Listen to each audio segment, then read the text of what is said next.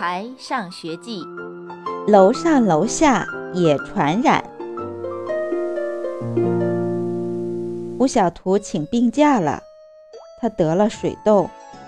我知道玩水得不了水痘，水痘和豆子也没有关系，水痘只是一种病毒。一想到胡小图脸上长满了红痘痘，我就想笑。我很想亲眼去看一看胡小图。我们住在同一个小区，我去给他送作业。我觉得这个理由很充分。不行，妈妈说水痘会传染的，就像感冒一样，禁止我去找胡小图。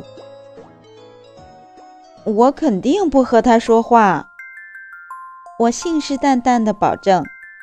可妈妈还是不同意。我肯定不和他拉手。不行，这是田老师交代给我的任务。我把田老师搬出来。田老师其实是让我把作业交给胡小图的妈妈。嗯。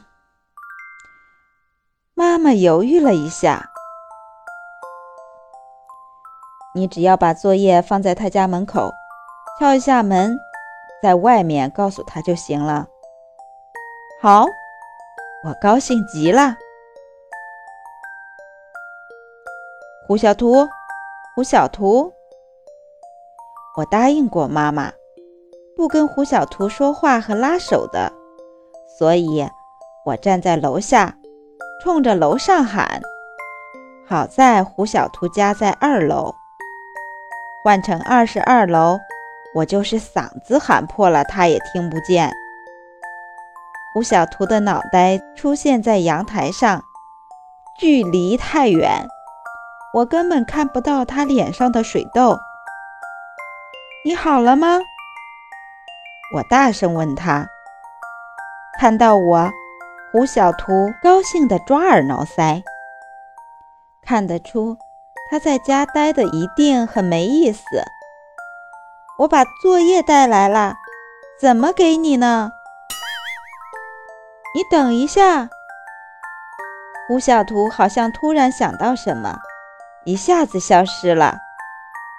我等了半天，他又出现了，同时出现的还有一个。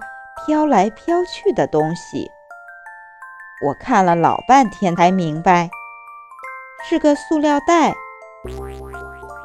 他拿塑料袋干什么呢？过了一会儿，塑料袋被一根细绳吊着，正一点点地降落。我终于明白了，他是让我把作业装在塑料袋里，然后再吊上去。胡小图一点儿都不糊涂嘛！塑料袋太轻，总是飘着，不肯马上降落。所以胡小图想了个聪明的办法，在里面装上一个苹果，还有一只棒棒糖。